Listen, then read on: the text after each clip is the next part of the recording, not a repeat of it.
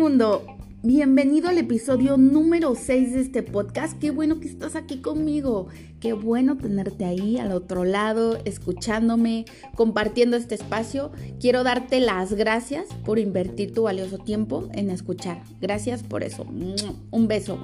Un beso también a todos mis amigos que siempre están al pendiente del próximo episodio. A los que me comentan, me saludan. Todos, todos, todos, todos. Saben que los llevo en mi corazón. El día de hoy he preparado para ti 10 tips para convertirte en la mejor versión de ti mismo. ¿Te late? Entonces, si estás listo, no te vayas, siéntate, tómate tu cafecito, tu té, mientras vas manejando, no sé, hagas lo que hagas. Siéntate, escucha y me encantaría saber al final qué opinas. ¿Qué opinas? Perdón.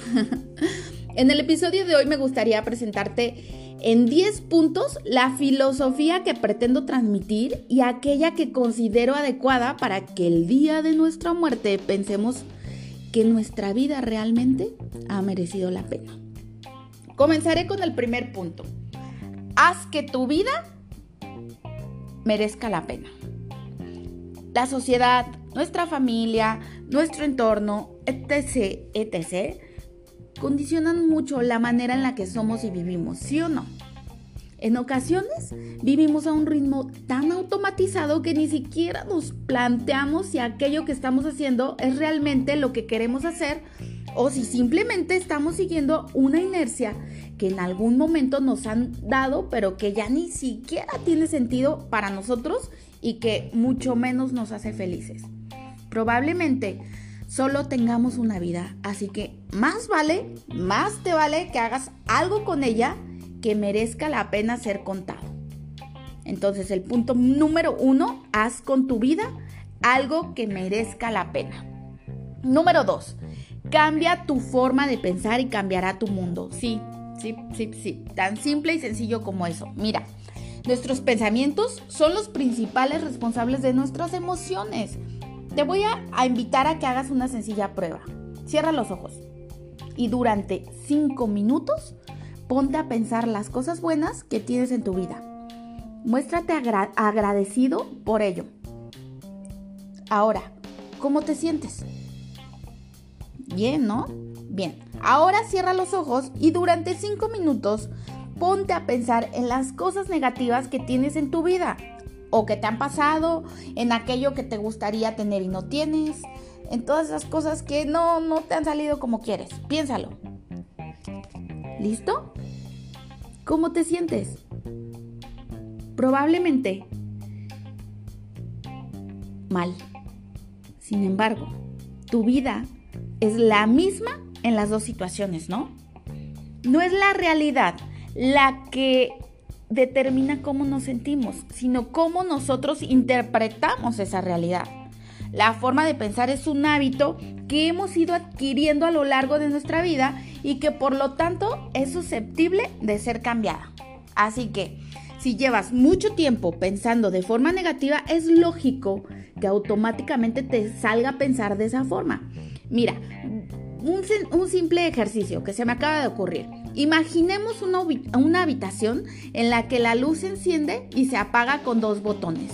El botón verde es para encender la luz y el botón rojo es para apagarla. ¿Listo?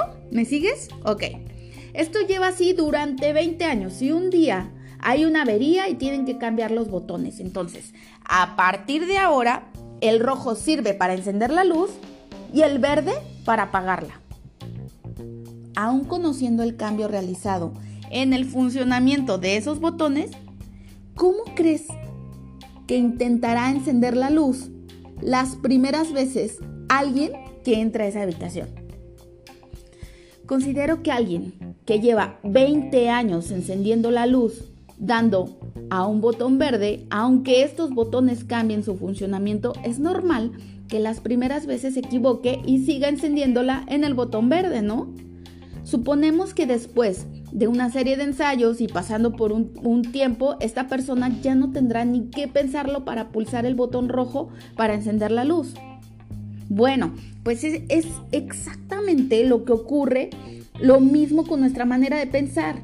Si alguien que lleva interpretando la realidad de forma catastrófica durante un periodo elevado de tiempo, le pedimos que deje de hacerlo, lo más probable es que al principio no le salga. Pero si, no desiste en el intento y lo intenta y lo intenta, pasado un periodo de tiempo y un entrenamiento, le saldrá hacerlo de forma automática. Mira, si cambias tus pensamientos, cambias tus emociones. Si cambias tus emociones, cambias tu actitud. Si cambias tu actitud, cambias tu vida. Y si cambias tu vida, cambias tu destino. Entonces, en el punto número 2, cambia tu forma de pensar y cambiará tu mundo. Punto número 3. No te asustes de tus emociones. Tenemos la mala costumbre de asustarnos de nuestras propias emociones. Nos da miedo sentirnos tristes, nos da miedo sentirnos frustrados e incluso nos da miedo nuestro propio miedo. Sin embargo, las emociones son como una cascada. Si dejas caer el agua del arroyo, una vez que haya caído toda, la cascada cesará. Cuando te sientas mal, simplemente observa tu emoción, observa tus síntomas, Ponle una imagen, un color, un olor, una textura. Obsérvala sin alimentarla con pensamientos negativos. Déjala fluir y pasará. Mira, acepta tus emociones, escúchalas y aprende de ellas. Todas las emociones cumplen alguna función y gracias a ellas el ser humano ha logrado sobrevivir hasta nuestros días. Así que no alimentemos las emociones negativas y simplemente dejémoslas ir. Deja que fluya. No te asustes de tus emociones. Número 4. Aprende siempre algo nuevo y este es de mis puntos favoritos. Si a mí alguien me preguntara en qué consiste la vida, diría que en estar en continuo aprendizaje. Cuantas más cosas aprendas, mejor te sentirás contigo mismo y con el mundo que te rodea. No dejes que pase un solo día sin aprender algo nuevo. Aprende de cada persona que conozcas, de cada lugar al que vayas, de cada libro que leas. Aprende de las buenas experiencias, pero estruja hasta el máximo las malas. Así que el punto número 4 es aprende siempre algo nuevo. Número 5. No evites los problemas. Problemas siempre hay pero, pero ¿por qué queremos evitarlos? Mantén una actitud activa siempre. Me atrevería a decir que la mayoría de los problemas que tenemos se deben a que evitamos afrontar muchas cosas. Cuando algo nos da miedo o no sabemos cómo hacerlo o no nos gusta, tendemos a evitarlo, generando en la mayoría de los casos un problema mayor. Sinceramente creo que si pensáramos menos y actuáramos más, seguramente nos iría mejor en la vida. Así que, número 5, no evites los problemas, enfréntalos. En el punto número 6, el cambio depende de ti. Me encantaría decirte de verdad que todo en la vida depende de ti, pero te estaría mintiendo. Hay muchas cosas que no nos gustan, pero que no podemos cambiar y por lo tanto no nos queda más remedio que aceptarlas. Pero si tuviera que decir una sola cosa de todas las que he aprendido en mi experiencia, es que las personas cambian cuando quieren cambiar. Si tienes una actitud positiva, conseguirás muchas más cosas de las que puedes imaginar. Hay que tener serenidad para aceptar las cosas que no se pueden cambiar, valor para cambiar las cosas que sí se pueden y sabiduría para conocer la diferencia. Entonces, punto número 6, el cambio depende de ti. En el número 7 te voy a hablar de no busques la felicidad en las cosas materiales. Y mira que sí son muy bonitas. Pero vámonos a, a, la raíz, a la matriz de este punto. Una casa nueva o un coche de último modelo solo te pueden aportar una felicidad con fecha de caducidad. ¿Te acuerdas del juguete que tanto querías en Navidad y que a los pocos meses acababa en el fondo del cajón? Sí, sí, sí, a todos nos pasó. Bueno, pues déjame decirte que ya hay estudios que demuestran que aportan mayores niveles de felicidad las experiencias que las cosas materiales. Busca la felicidad en las experiencias, en relaciones, en emociones, en recuerdos, en, en cosas que de alguna manera puedan formar parte para siempre de tu libro de vida. Número 7. No busques la felicidad en las cosas materiales, sí en las experiencias. Número 8. Enfrenta tus peores miedos y desaparecerán. La única forma de vencer el miedo es afrontarlo, exponerte a él.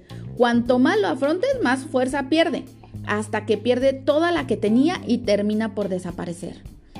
No me vas a dejar mentir, pero a lo largo de nuestra vida aprendemos a tener miedo a diferentes cosas, pero al igual que aprendemos, podemos desaprenderlo. Hoy, hoy estaba escuchando un reportaje en donde decía que los seres humanos ah, nacemos solamente con dos miedos.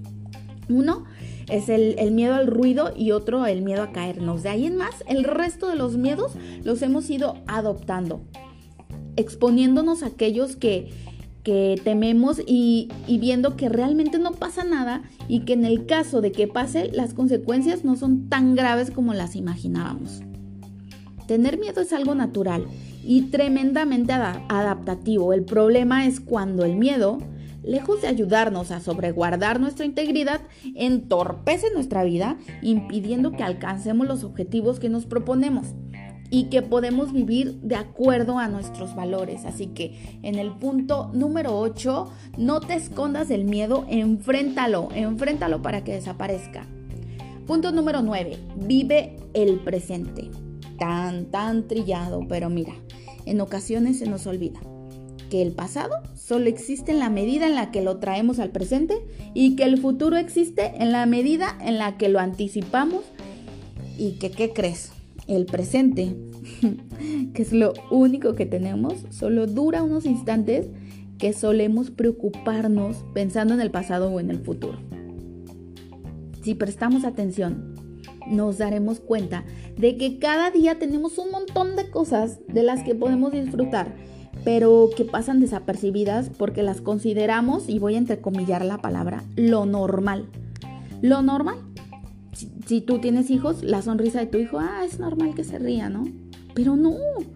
Ese café con tu amiga, mm, es normal. Pero no. Una conversación amistosa con un compañero de trabajo, el canto de los pajaritos al amanecer, una ducha templadita, ese plato de comida que tanto te gusta, etc. etc. Cada día está lleno de pequeños placeres y aprender a disfrutarlos es todo un arte que te traerá muchos más beneficios de los que puedas imaginar. Así que en el punto número 9, vive el presente.